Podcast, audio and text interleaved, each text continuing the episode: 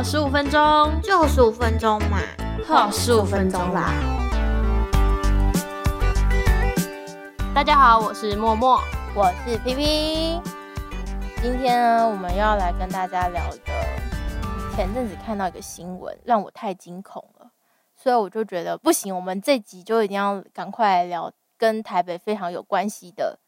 每天都要去的一个地方，每天都要去的地方不对，每天都要回的一个地方就是 家。对，在台北就是很多异乡游子嘛，所以大家都会去租房子。然后呢，虽然我是台北人，不过因为家里后来不在台北了，所以后来回来工作都还是住在外面。然后我就看到那个新闻，真的是在让我真的很惊恐。你我不知道你有没有看到，就是前阵子有一个新闻，就是有有朋友分享他的租屋经验，然后遇到很奇葩的房东就算了，他们发现就是 有那个很神奇的一个租屋环境，就是他是说是一个独立的套房。有那种空中花园什么的，结果去到那里就发现什么家具都没有，也还没有墙壁，跟照片完全不一样。嗯，是那种很像很像，真的是空中花园，就是被那个布幕围起来的一个很很妙的空间。不就被骗了？我不知道现实到底是不是长这样啊？但我我只是觉得我看到那个画面的时候，让我太惊吓了。所以我觉得就是租屋大家。偶尔都会碰到，嗯，尤其在台北，一定要来分享这个部分。对，那我们先从那个类型好了。默默，你都会想要租什么样子类型的房子？我其实因为就是我自己从小都是住透天的嘛，所以其实我对于社区大楼不是那么的喜欢，因为社区大楼会有电梯，虽然大家都觉得电梯很方便，可是我觉得我不想要每天搭电梯。啊？为什么？是因为它太高吗？就可能你在电梯上会遇到不认识的人之类的，或者是就是你也不知道你的这个社区的人是哪些，然后可能就会有点复杂一点，所以我就会选择去租单一个房东的套房哦，就可能这一整栋都是他的，或者是这一整层都是他的，比较单纯一点，就是房东都知道这附近是什么样的人这样子。对对对。你跟我就真的完全不一样。我我虽然也就是有一段时间都是住透天，但是我小时候其实是在公寓里面生活，所以我其实蛮习惯跟旁边的人都不认识，就是邻居可能都没有很熟。我不知道爸爸妈妈是怎么样，但是我自己是都不跟邻居不熟啊。可是就我的话，就真的会比较喜欢社区，就是有管理员的那一种，然后最好是。那个连垃圾的处理都是集中处理，不用等垃圾车的那种。因为我可能上班下班时间比较不一定，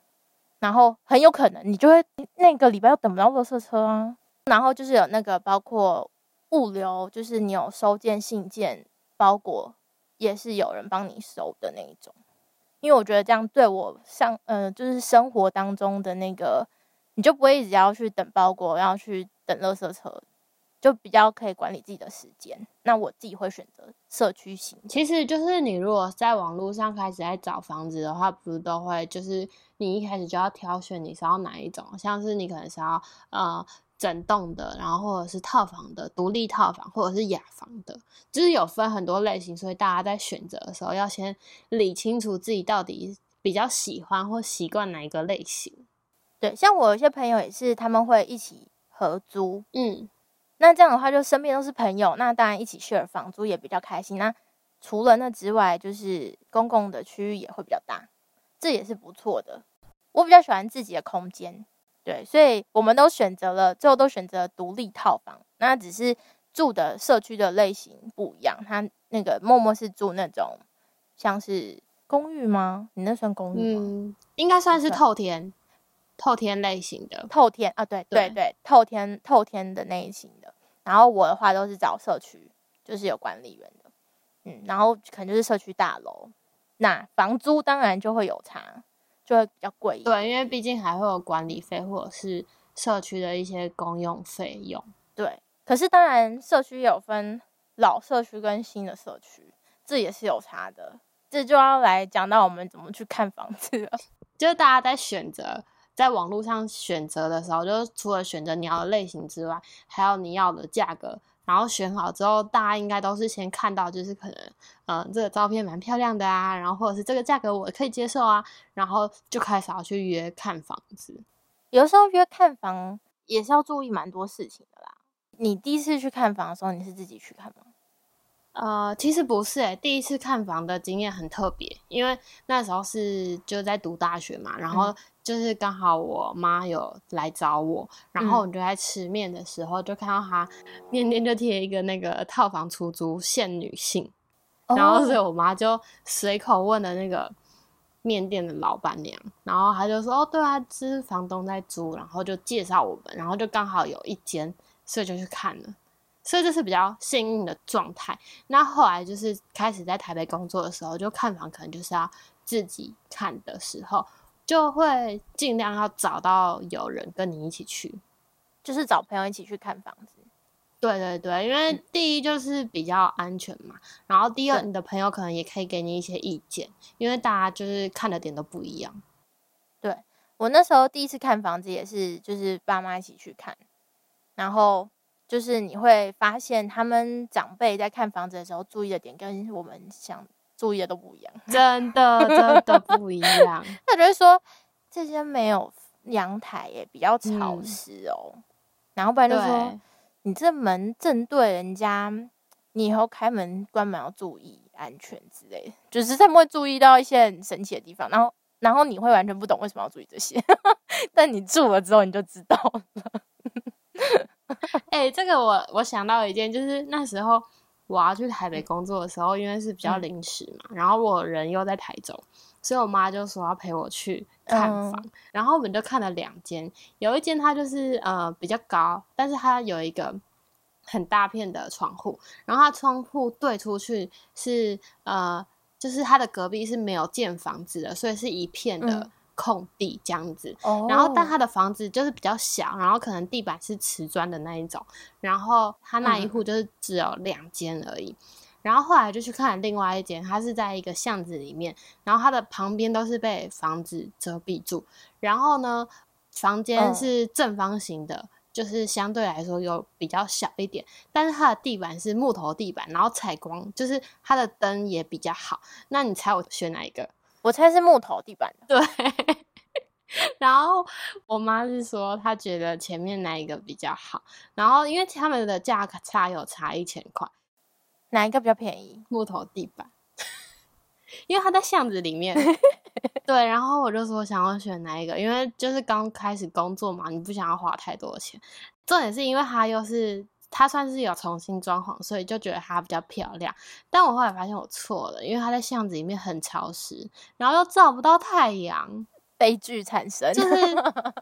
对啊，你记得吗？另外一间是有一个大窗户，然后旁边是空地，所以它应该会相对比较凉快，然后又太阳可以照到这样。所以我就觉得，呃，就带爸妈是一件很就是很好的选择。就是他们可能住过的房子比我们多啦，所以也看过比较多那个。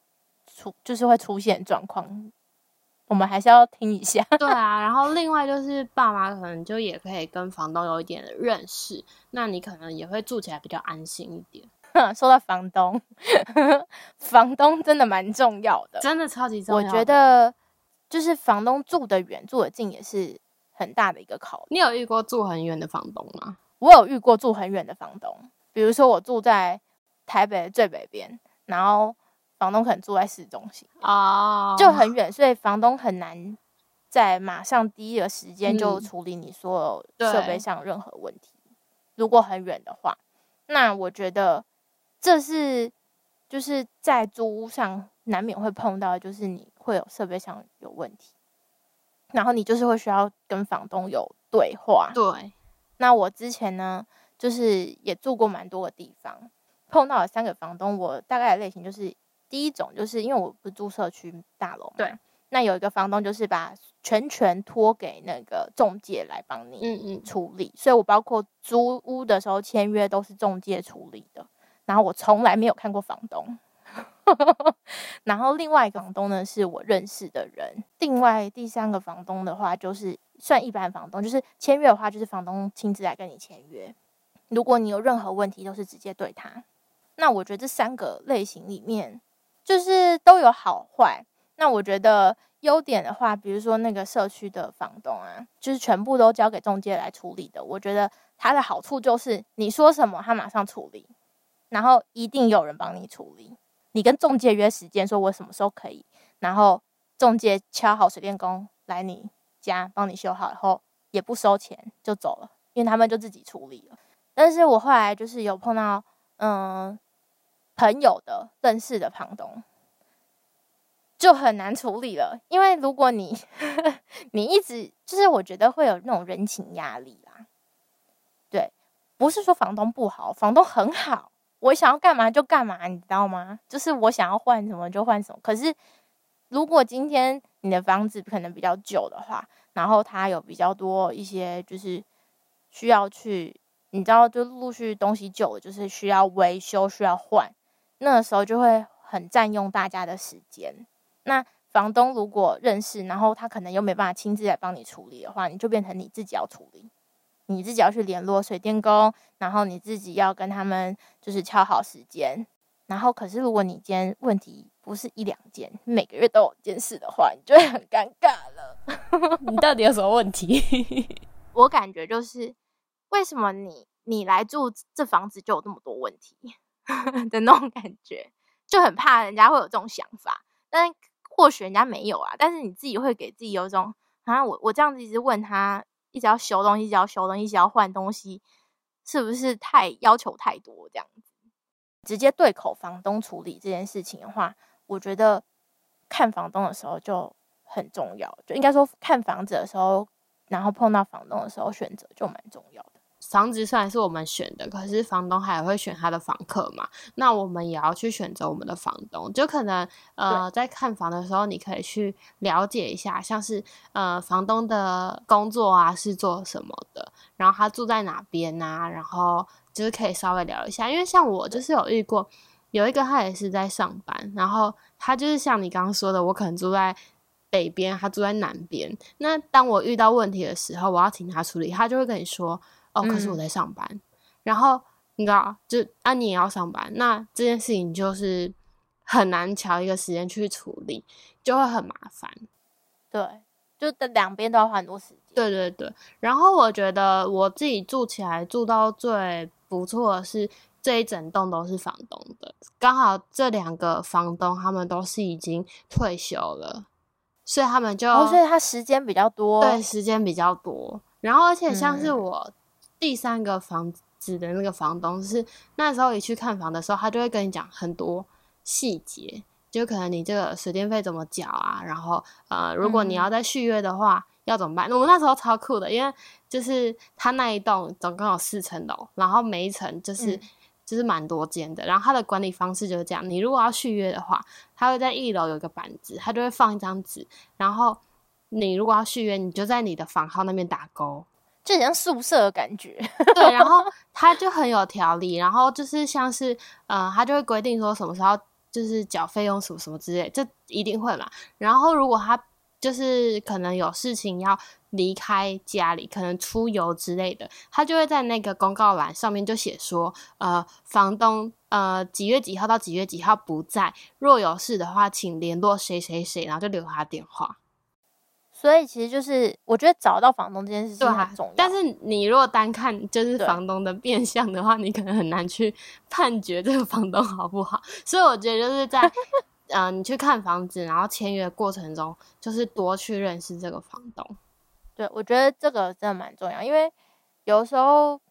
一开始就觉得好像不好相处的话，你真的住进去以后，真的有遇到租屋上问题的时候，你就会很难开口。那或是你开口的时候就会。得不到回应，因为一开始的那个关系其实没有处理的很好，我觉得就会变成租屋上的一个压力，然后反而回到家是一个 很崩溃的时候，这样子就本末倒置。那我们就是呃这一集主要是简单的介绍一下我们在选房子啊，然后还有就是在看房子的时候会注意什么事情。那我们可能就是这个单元呢也会再分到下一集，然后会跟大家分享更多就是在租房我们遇到。的问题，那我们就下集见喽，拜拜。